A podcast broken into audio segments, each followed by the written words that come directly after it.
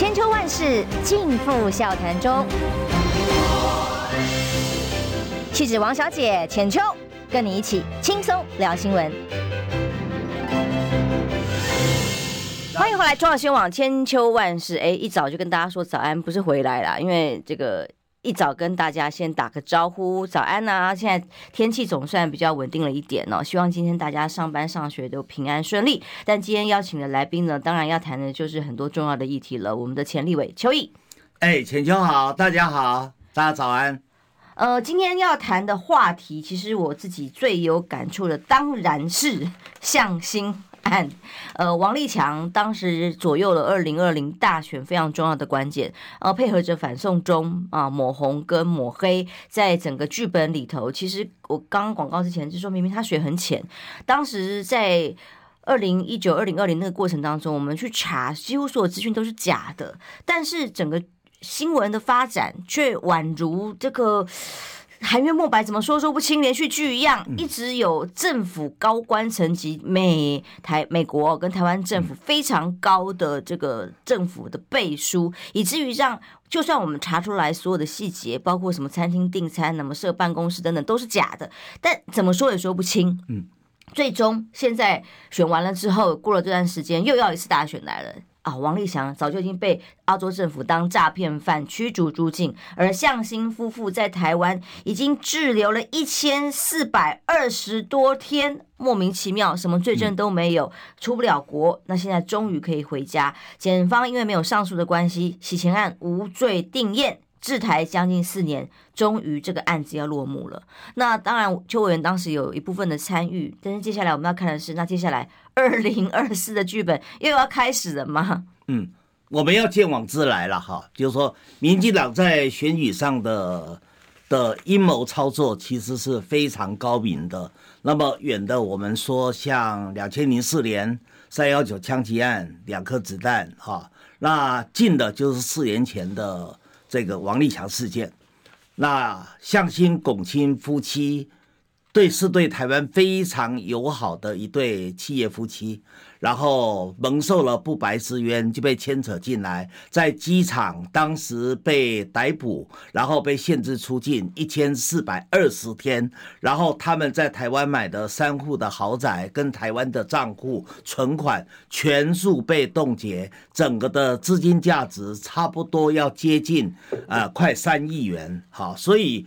经过这一千四百二十天不能出境所造成的任何的经济损失以及精神上面的折磨，也没有任何的赔偿，他们就必须要像傻子一样。那么在民进党操作的阴谋诡计之下，他们就必须得承受。那我就回忆到四年前，四年前其实差不多是在二零一九年，差不多十一月的时候，这个事件就爆发。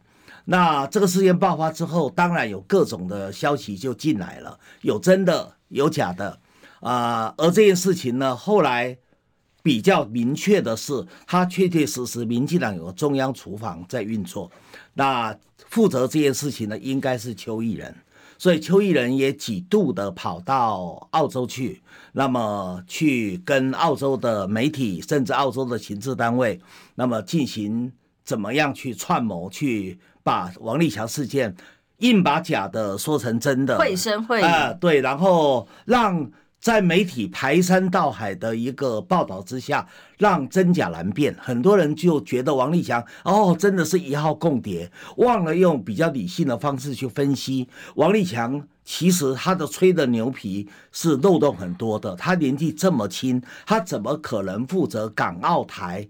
的共谍的工作，就即使他钱老板跳出来说，当中根本就是个诈骗的骗子，对，呃，前科累累的诈骗。对，他从福建骗到了上海，嗯，再从上海骗到了香港。再从香港骗到了澳洲，他为了申请澳洲的政治庇护，所以就编了这一个滔天大谎。可是这个谎真的非常非常的离谱，因为他说他手里头有可以介入台湾大选，他可以操控的资金有几十亿，你觉得可能吗？呃，大陆是一个非常封建官僚的体系，他不可能一个二十几岁的王立强就有这么大的权力，就有动用这么大的资金。那王立强为了取信于人，就编出了，就是说他有个上线，就是他的领导，而他的领导就是向心跟龚清夫妻，所以向心、龚清夫妻就莫名其妙的以莫须有之名，然后就被。就被抓了，然后就被限制出境，就是刚才讲的。那后来发现说，向心、龚青不不但不是什么共谍，不是什么王立强的上线，而且连当时被指控的非法吸金跟洗钱也是莫须有的，也都是假的。什么在台湾设立的办公室曾经有的神秘参叙，我都去查了时间地点，因为刚好都是我的前东家有关，一件都不存在。对啊，没有错啊。可是这个事情会生会，当然背后啊哈，这个澳洲政府为什么那么积极的投入跟配合？背后当然是美国的情。因为二零一九年十一月二十四是在澳洲国观影的国家没错电视台上面访问非常高规格的长篇幅报道。哎，是啊，所以我们在回忆说，在呃在四年前的大选投票日之前的两天。那时候媒体报到什么程度？说澳洲政府啦，还要去拘捕蔡正元，好，因为这个案子当时打的。主角是蔡正元，我是配角哈，所以当时所有的焦点都指向蔡正元，说澳洲政府要法办他等等。那还有很多媒体在讨论说，哎，澳洲政府会用什么罪来抓蔡正元？蔡正元会有什么下场啊？然后甚至用了很多的手段要挑拨正义兄弟之间的情感哈。那你记得那个时候有一个现在已经不存在的媒体，那么也对我做了差不多整版的访问。那我里面，我明明是在帮蔡正元讲话，他就下了一个标题，说我说蔡正元怎么太笨了，被骗。那这都是子虚乌有的事情，他都可以乱下标题，搞标题党，你知道吗？所以当时这这个这个诈骗的手法，其实对民进党来说，了解民进党选举的操作，就知道这是司空见惯的事情。那今年他会怎么做呢？对，今年的新剧本要登场了吗？啊对，今年的我认为到目前为止，两个剧本已经搬到台面上来，势必会一直打到大选之前，一月十三，明年一月十三号以前。一个就是林北好友的事件呐、啊，他把林北好友的事件把它搞到说，哦。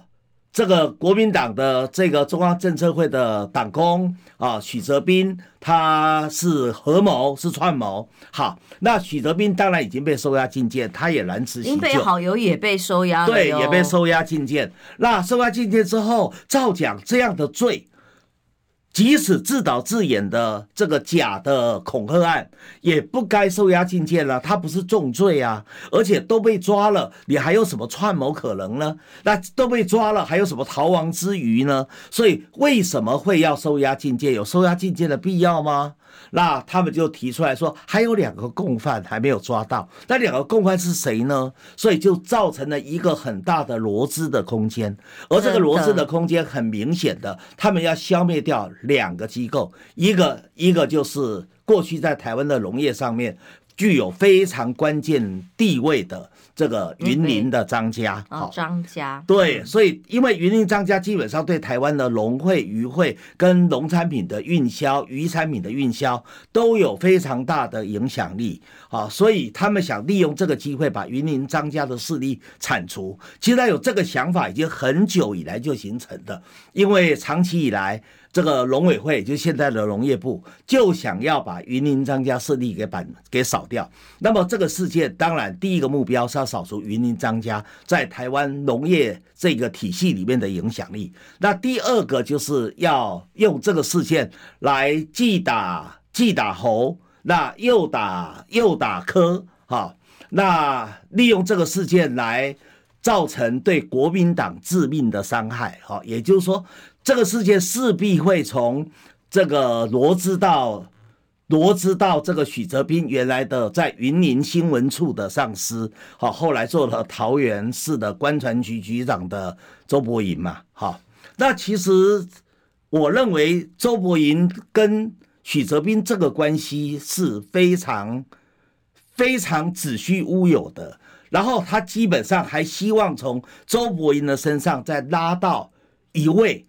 在桃园市政府里面是朱立伦表弟的一个角色，啊，那当然我就不把名字说出来了哈。那剧本您先剧透了哈。啊，对，就是说 大家可能要特别小心，下一步就是周伯银在桃园市政府现在的上司担任副秘书长，也是朱立伦的表弟。然后接着就把这一个神秘形容成在国民党的中央也有个中央也有个中央厨房暗黑的网军哈？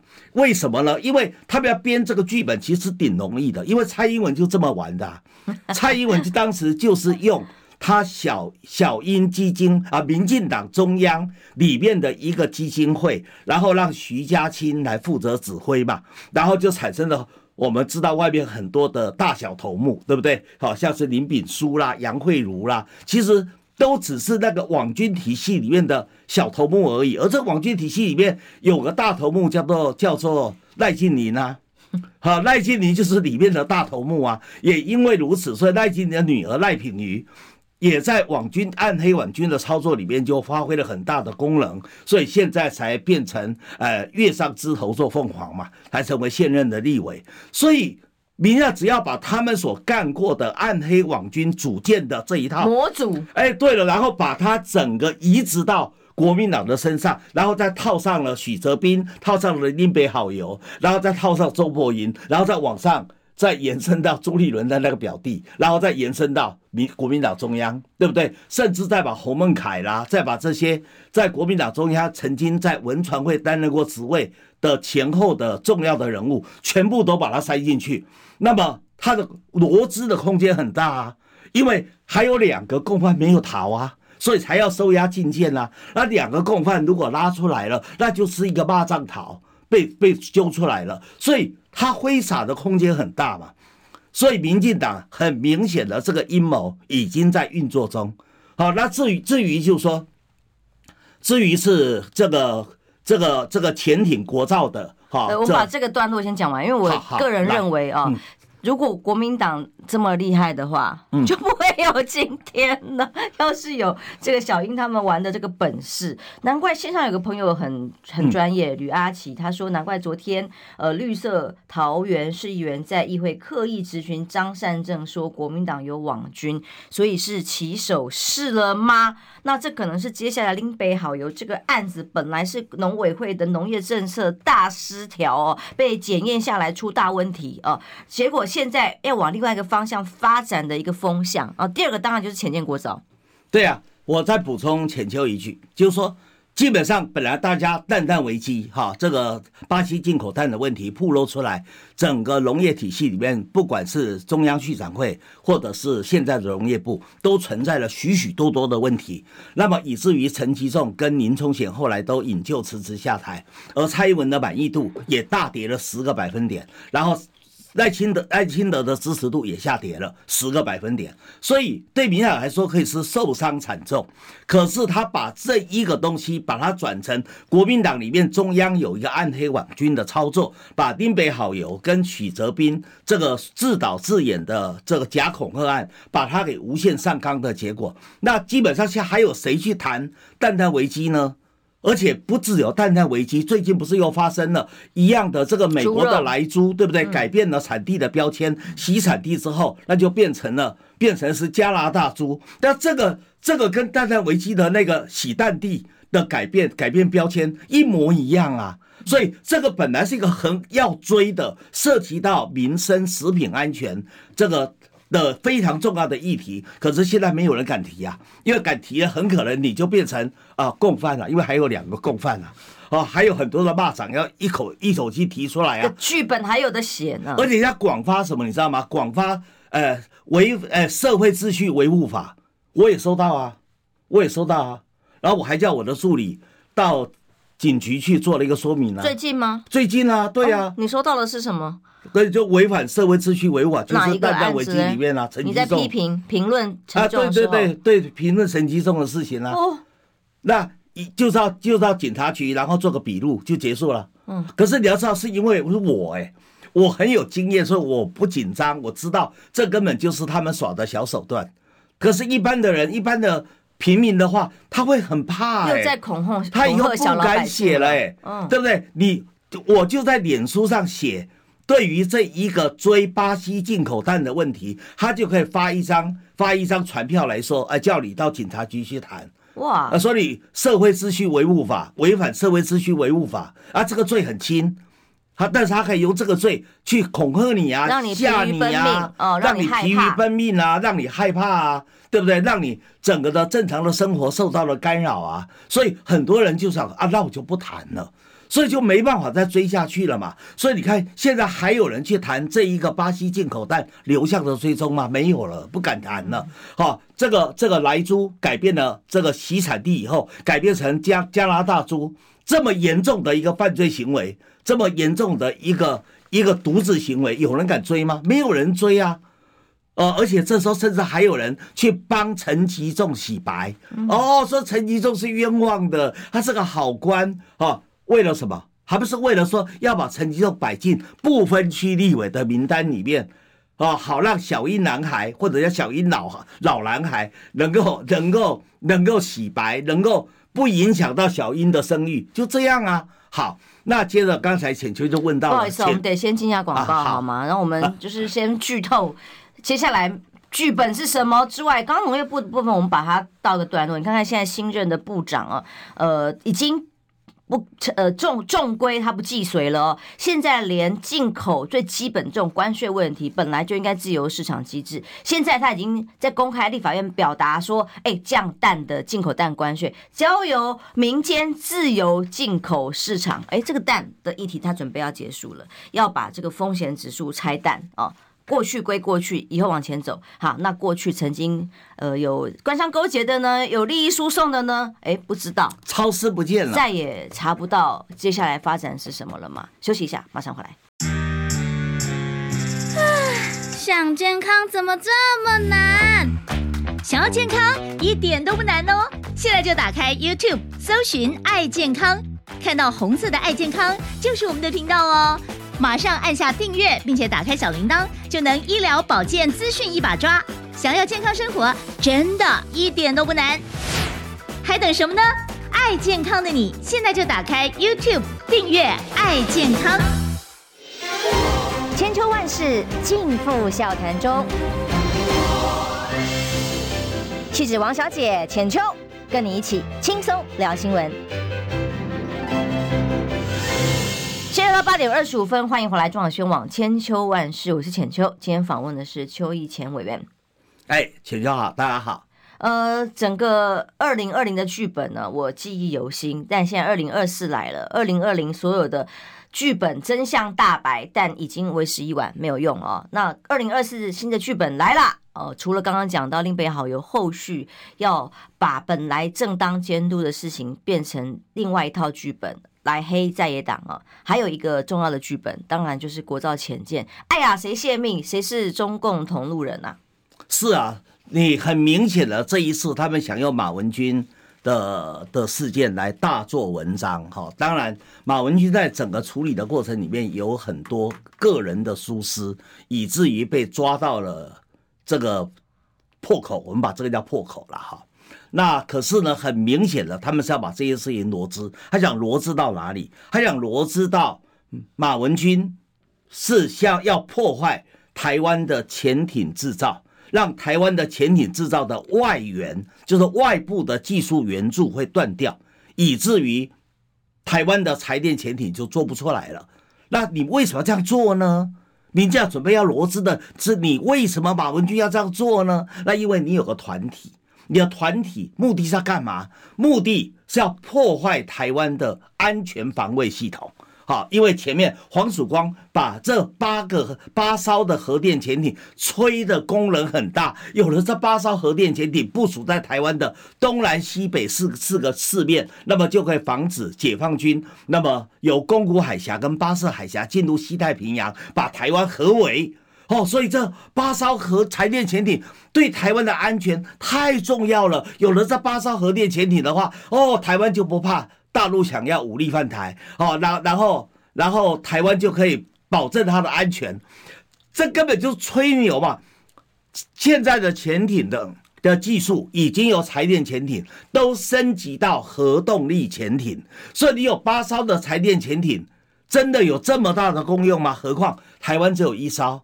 那这一艘说是下水典礼，说实话只是象征性的触水，根本不是真正的下水典礼。什么时候真的可以派上用场还不知道，它的功能如何也不知道。那其他的七艘呢？他就是告诉你，我其他的七艘你们都不能再监督我了。你们在监督我，谁监督我，谁就是要破坏台湾的潜艇制造，谁就是有阴谋。那他的阴谋是什么？不就是跟大陆勾结吗？所以他的阴谋就走向了外患罪，走向了卖台罪，走向了叛国罪。他这所以才会让高检署来办这个案子嘛。高检署很少去直接办这种所谓的。外犯罪的，他现在用高检署办，当中的地检署办。变数就是徐巧芯了，因为徐巧芯突然杀出来，公布了一系列录音带，已经公布七支了嘛？哦，公布完录音带之后，郭喜本来炮声隆隆，地图炮每个人都骂的，他突然间自己说，本来年假之后要出来告徐巧芯，他现在出来说啊，没有，他已经被下了十二道金牌，不能说话了。因为现在必须归中央厨房来统筹这一个阴谋的操作。所以郭喜，因为前一阵子疯狂的上各路媒体，言多必失嘛，他最多有一天好像上了十几个、十几个频道的节目。那你讲那么多话，那郭喜有时候话匣子一开，根本自己都锁都锁不住，讲话有那么多的漏洞，而且郭喜本身也自己不干净啊，所以自自然然到最后，可能破坏了民进党中央的。中央的操作嘛，所以才叫郭喜闭口，不要再讲了。下一阶段要开始喽。下一阶段就是司法上阵了，啊，高检署、不台北地检署，然后再加上熊检，这四路齐发，四件齐发。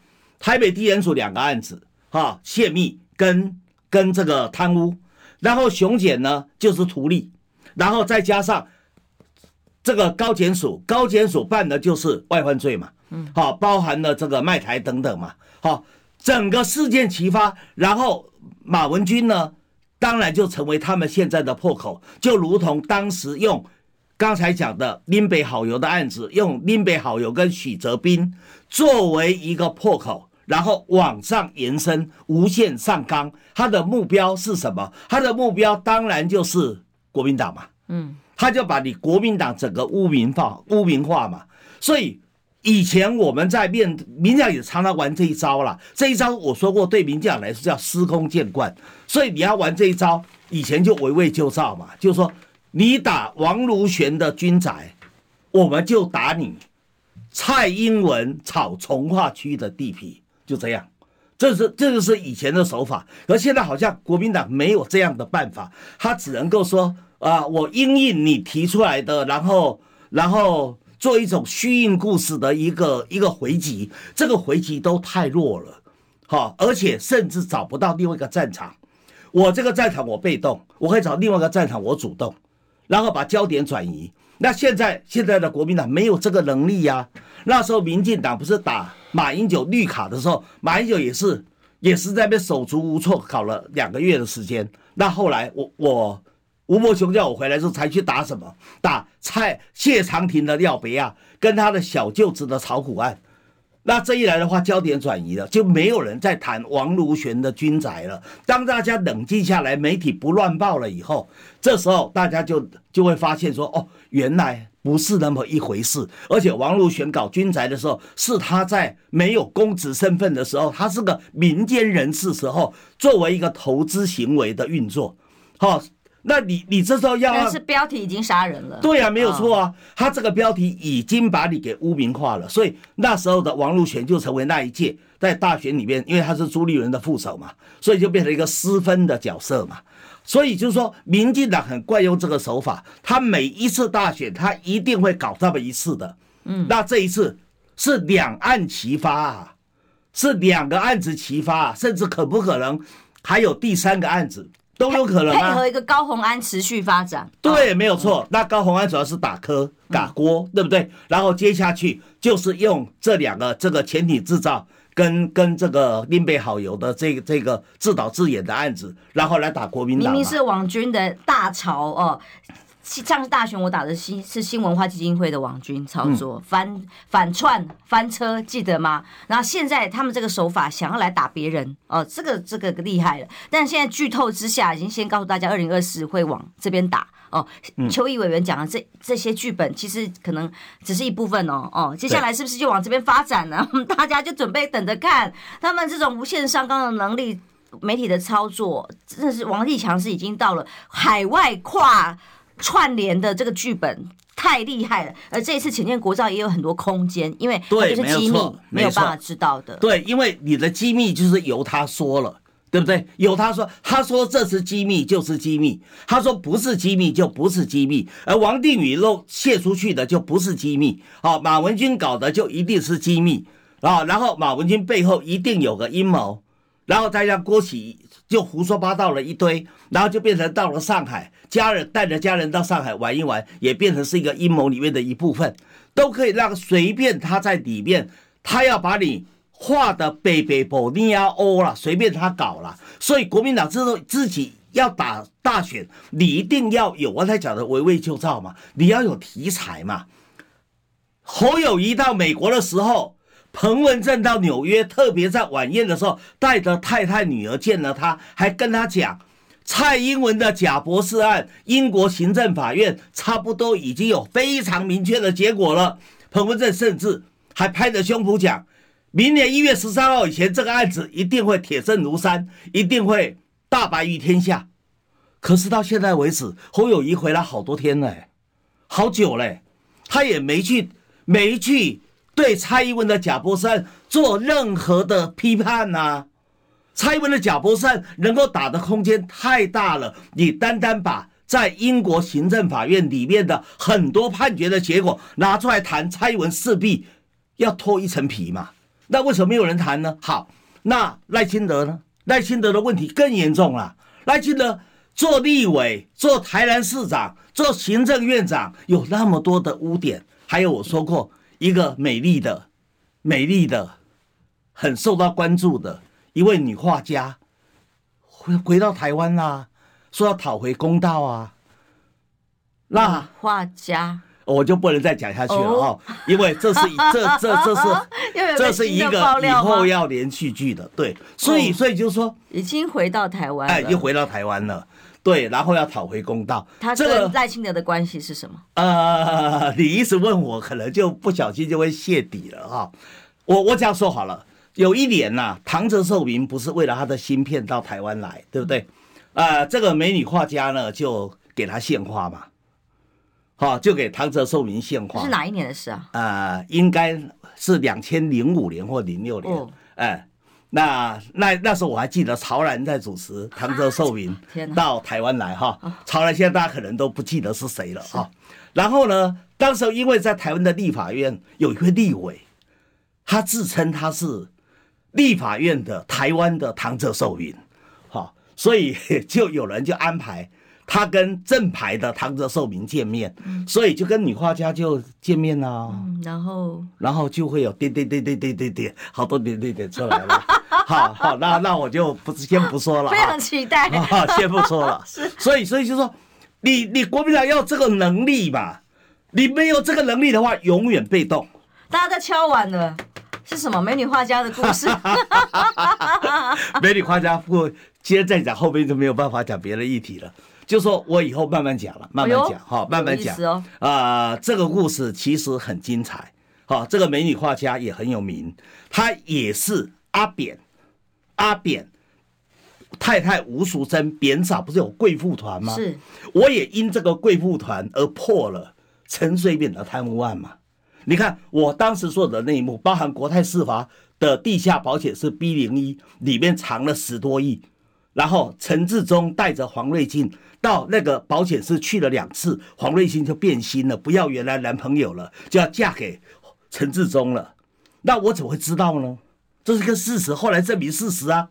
那我报的时候，很多人说可能吗？结果吴时珍不是叫叫元大的杜丽萍。然后带着总统府的随扈晚上去搬钱吗？搬到元大花园广场去藏吗，一些这个事吧，对不对？后来蔡英文都感叹说了一句话：“原来邱毅说的都是真的。”我当时能够破这个案子，不是也是因为这个贵妇团里面有人跟我透露消息吗？好，那后来国务机要费用了君悦饭店的发票，然后冒充去诈领国务机要费，领了一亿八千万。这个一般人怎么可能知道？对呀、啊，没有错啊，也是当事人，也是贵妇团的成员透露给我的、啊。那后来黄芳燕的问题，不是也是贵妇团人透露给我的？否则我怎么会知道黄芳燕的西装里面有钻戒？哈，有好几好几好几十克的钻戒。你是搜身过吗？对呀、啊，后来被搜出来了，果然如此啊。所以这个这个美美丽的女画家也是贵妇团成员啊。哇，也是贵妇团成员，而且是吴淑珍非常喜欢的陈水扁的很多的很多的书里面的那个插画。都他帮他画啊，好，而且是很有名的油画家，他爸爸也很很有名啊，也很会画啊，好，所以所以有好多故事啦。我我认为，因为你如果双方在较正，在在对垒的时候，最怕的是什么？对方一直出招，你就一直哎呀，我兵来将挡，将挡水来土掩，你水来土掩什么东西？兵来将挡什么？你永远陷于被动，你笃定被打死。何况他执政你在野，你怎么跟他打？你笃定你要有一个。自己找战场的能力嘛，我找到一个战场，这个战场原来的战场对我不利啊，我被动啊，我找一个战场，我主动啊，对不对？我化被动为主动，我才有办法打赢啊。连这样的头脑都没有，然后还硬要做证。呃呃，这这个我们就是下一个话题了。对，所以非常大家都在敲碗，血流成河。美丽的女画家呼之欲出，居然有人说她已经知道是谁，这个厉害了。因为我我实在是觉得这场选战打到现在，全部的主导权，我们这么多公安、食安都出问题，可是整个选战的主轴都还在民进党手上。那接下来二零二四的剧本还不知道是这几个，我们随便拆解下来都觉得呃很危险哦。那所以。在野党怎么办啊？重点来了，呃，我们先在广告之前先下一个小小结论预告，让委员来跟我们大家谈。所以蓝白整合，现在双方幕僚喊呐喊呐，呃，被说是隔空较真，一个说要好好私下谈就好，一个说要公开透明。那一个礼拜一个礼拜之内啊，是要用见面，但是不公开，用录影的方式。万一呃双方的谈话有什么？事后觉得不认账或者是有误会的地方，就公开录影的谈话，这样的方式还是全程都要公开在媒体前面。是双方还有疑义哦，那代表已经选出来了。可是其实这个只有一个讯息告诉大家，就是双方真的很不不互相信任呢，吼，还要用这种方式，很怕郭台铭事件重演吗？嗯、那像这样的前提基础之下，双方的谈话这第一回合，反正一周内如果见面的话，十月三十号。月底一定是大限嘛？如果这之前没有结论的话，就也就后面很难往下走下去。是，那接下来剧本是什么？哦，那发展其实连地方委员知道，中南部的地方派系，嗯，有一些态度出现的变化哟。马上回来。我关心国事、家事、天下事，但更关心健康事。我是赵少康，推荐每天中午十二点在中广流行网、新闻网联播的《听医生的话》。我们邀请到的都是国内数一数二的医疗权威，给你一个小时满满的医疗资讯，让你健康一把抓。除了收听以外，还要到 YouTube 频道上订阅 “I Care 爱健康”，按赞、订阅、开启小铃铛，爱健康三支箭，一件不能少。千秋万世尽付笑谈中，气质王小姐浅秋，跟你一起轻松聊新闻。快装修网千秋万世。昨天韩国瑜那个男人回来了哦，他站出来在记者会上跟呃侯友谊还有跟国民党的立委参选人们同台，同时就是希望促成接下来政党轮替这个关键哦。那邱毅委员在坐在我旁边，当然也是当时呃他曾经跟邱韩国瑜本人提。希望他出来当统姑。嗯、当时韩国瑜给的回应，我也在场。他回应就是说，他愿意啊，还乐意，他也希望促成这样的局面。嗯、但有个前提是因为他是国民党党员嘛，哦，总要有一些呃党中央给予的授权或者是态度。嗯、那总之，现在柯侯两方现在是要谈，但显然派出来代表是二对二，呃，黄珊珊啊、金溥聪是这样的阵容。那今天中时有一篇分析讲的很很有意思，他是说无论如何解铃还需系铃人，侯友谊不该再被党中央或幕僚牵着鼻子走哦。重点是科韩不如直球对决，嗯、好好的把接下来的合作模式谈清楚。呃，我觉得媒体有时候处理这类的新闻啊，喜欢做假公正。什么叫假公正呢？各打五十板。呃，这个柯柯韩两个团队，呃，都对外叫，哎，跟科侯科侯两个团队都对外叫阵呐，哎，都隔空喊话啦，等等的。那其实到目前为止，柯阵营里面的意见很直接啊，我觉得没有什么改变好几次啊，就是要先辩论，公开的公开的电视辩论，然后接着做民调。嗯，好，那辩论要几场？辩论。柯文哲说三场，而且是公开电视辩论，不是不能做暗箱里面的讨论，因为现在是民主时代啦。好，那第二个就要做民调，那民调找几家民调公司？柯文哲也说得很清楚啊，五家。好，你如果觉得五家太多，三家，国民党初选是三家嘛，那你就三家嘛。好，那至于有人说，呃呃，不只要看民调，还要看政党实力，那我就要问啊。一九九四年的时候，当时也是查卡都啊，那当时也很多人提议啊，说国民党的黄大洲跟新党的赵少康应该要两个人整合啊，整合一组啊，好，然后那时候也那时候民调是赵少康赢黄大洲啊，好，但是呢，国民党那时候说法跟现在现在的说法一样嘛，国民党那时候说要比政党实力呀。可是，一九九四年新党刚刚成立啊，新党那时候哪有什么政党实力，就跟现在比现在的民进党还要罗巴卡。但是那个时候，站在站在新党的当事人的的说法里面，就是赵少康的说法里面，呃，他也认为为什为什么为什么要比比政党实力？好，比民调啊，民调是唯一客观的标准，而且所有的政党实力不是都综合反映在民调的上面了吗？那你如果说除了民调之外占六成，还有四成是政党实力，那不是等于把政党实力重复计算吗？这个在很简单的统计理论里面就知道这是错的观念嘛。所以很简单的，怎么解决这个问题？你如果一切是光明正大的。一切是在阳光之下做的。现在不是一个全民、全民参与的社会吗？不是一个民主的、自由的社会吗？你还有什么搞黑箱的？哦，两个人这边谈。那天我记得侯友宜在接受平秀琳专访的时候，当时侯友谊讲啊，不要只比民调啊，我们要谈谈理念啊、路线啊、政策啊。那既然要比这个的话，那就做公开辩论，不正正好吗？要比造势能力，那不无聊嘛？就是说，好，你不管比什么都好啦，那就公开辩论啦。两个在电视上公开辩论，电视的公开辩论很自自然然的，他就会，他就会。在越辩越明的情况之下，大家就了解了哦，原来两个人的路线是什么，政策是什么，理念是什么，对不对？要把台湾带到哪里去？是啊，那侯友宜不是谈他有三个层面，还有六个方向。昨天赵少康还补充提了一下，有八个政策，八个政见，哇，三个层面，六个方向，八个政策，你看多顺口啊！对不对？还怕辩论什么呢？啊，就在电视上辩论啊，一定精彩，还可以帮在野造势，哎，还可以把现在民进党准备搞的阴谋诡计，把焦点转移，对不对？我们兵者啊，虽然以正合以奇胜，兵者诡道也，但是也可以把诡道改为正道啊。我们讲的说，双方在斗剑，唯快不破，对不对？唯快不破的意思就是，就是说，我不跟你玩那些花巧东西，我就直接，直接比谁的剑快，那很简单嘛。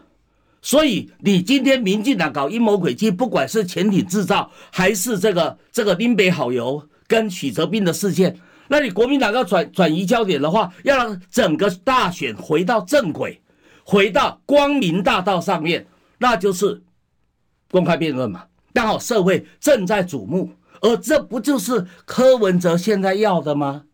你说柯文哲有变吗？他没有变呐、啊，他一开始就是提呀、啊，就是提说要民调。好，那要民调，当然选贤与能，民调才会准。那选贤与能就先辩论嘛，那辩论要几场？好，然后民调找几家公司，好，然后赢的赢的代表出来，那输的是退还是退？推荐别人还是退了以后做副的？这都可以讨论啊。那你如果走回这个正道，整个社会的焦点就有轨道，走回了光明正道，不是很好吗？对不对？那也不必让我们这些聪明人每天动很多的头脑，对不对？想很多的兵法上面的东西啦。对不对？我们也落得清闲呐、啊，我也可以每天去 happy 快乐啊，不需要再花浪费我那么多脑细胞啊。手机也不会随便弄丢了就联络不上啦。对呀、啊，没有错啊，手机虚虚实实，实实虚虚，对不对？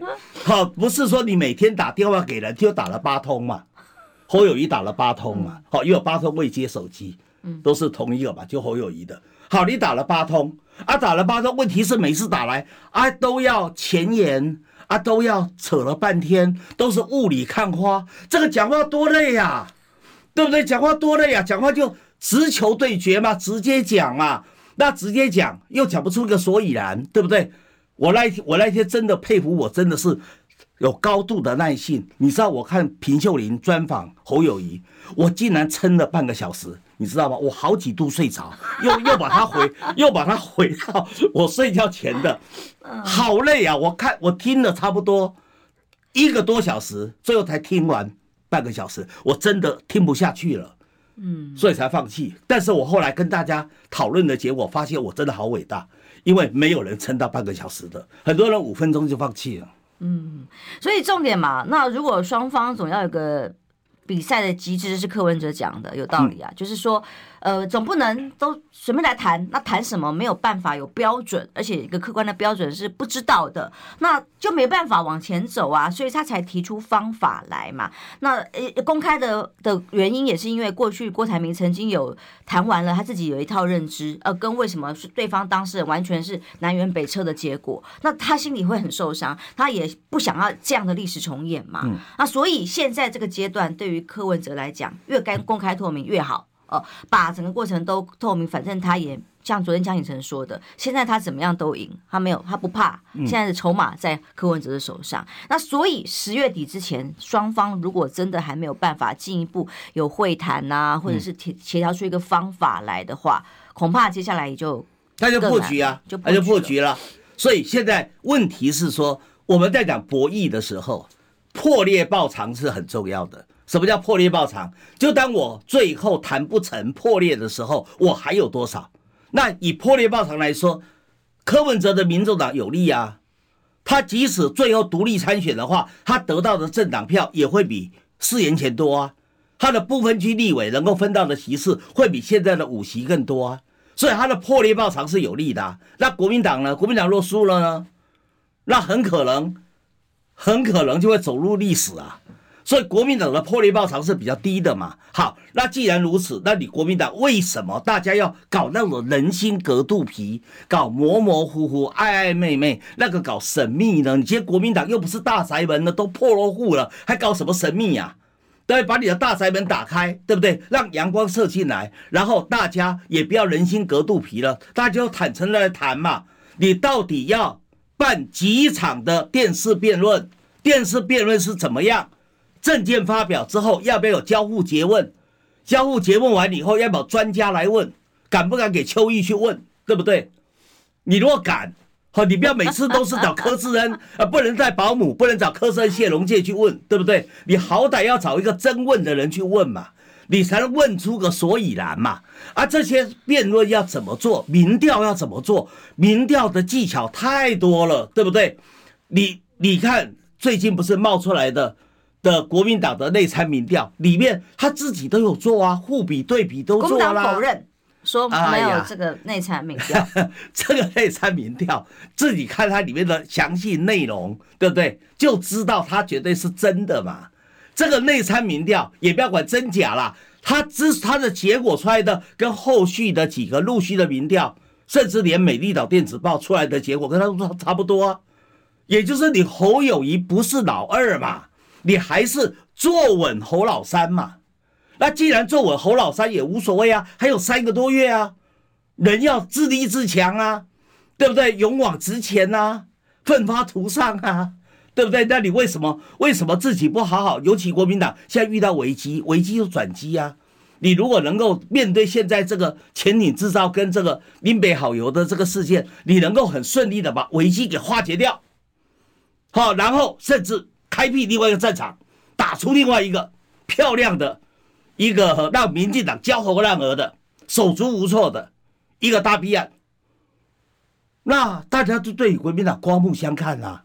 这个才叫政党实力啊！政党实力没有在比什么的。哎呀，我有几席立委，哎，我执政几个县市，啊，我有几个议员，哪有比这个东西的？我记得一九九四年的时候，今天讲这个话的人，当年一九九四年也没有说比这个啊。一九九四年那时候比的是什么？谁有魅力？嗯，谁是金童？哦，谁谁能够谁能够在在民调得到大家的支持，就是比这个嘛。因为所有的实力最后都反映在人民的判断中，而人民的判断就是民调嘛。你如果说民调不准的话，民调不够可信的话，技术上可以改进呐。但是目前国民党的初选制不是都是民调吗？嗯。在你节目里面来让你访问过的江启臣，当年在台中市长与卢秀燕两个的余量之争的时候，他的民调只输了不到一个百分点哎，嗯，他也退了，他也退了，对不对？那他如果要赖皮，他也会说，哎呀，这个不在统计误差，这个在统计误差之内的差距，他要重来一次。但是人家江启程很有民主风范，他就说输了就输了。我们只剩最后两分钟了，但地方派系在国民党这一块似乎也产生了一些变化，嗯、我也嗅到了风向。委员当然更清楚。对了，我很明确的知道，地方派系已经在开始找寻出路。哈，人类为了生存是要找寻出路的。赖清德这么狠，对很多人都狠得不得了。地方派系不怕吗？他们头都洗下去了，他们不怕。赖清德来一个秋后算账啊，所以地方派系开始在找民主，在找有胜算的人。很多地方派系见到我，第一句要问我：你判断谁会赢？谁会赢？就是他们准备要投奔、要效忠的对象嘛，就这么简单嘛。所以刚才那个浅秋讲的对，十月底一定会有结果出来嘛。你十月底如果没有整合成功，那拒绝整合的那一方。不但是历史罪人，他一定会边缘化，最后会输得一塌糊涂，成为历史的遗迹嘛？遗迹。所以，所以就是说，十月底啊，时间不多了。今天已经十月十月中了，对不对？是嘛？十月十二号了，离十月底剩下两个多礼拜。这两个多礼拜，我觉得解决这个问题一点都不难。不要人心隔肚皮了，让阳光射进来，让大家光明正大的走，这才是解决这个问题的办法。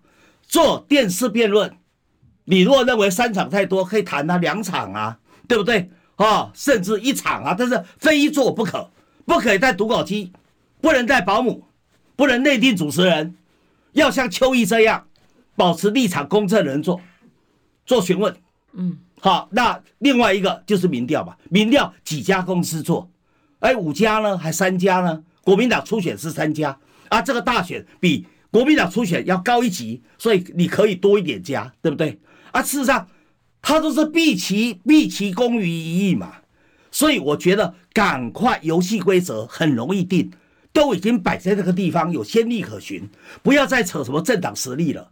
如果扯政党实力的话，那。一九九四年，黄大洲与赵少康就整合成一组了，好，就没有那个傻嘎突，然后最后陈水扁渔翁得利了。好，我们时间到，但我预告一下，明天是张家俊来上我们千秋万世地方派系怎么想，由他自己告诉大家。谢谢委员，祝福大家平安健康，拜拜，拜拜。拜拜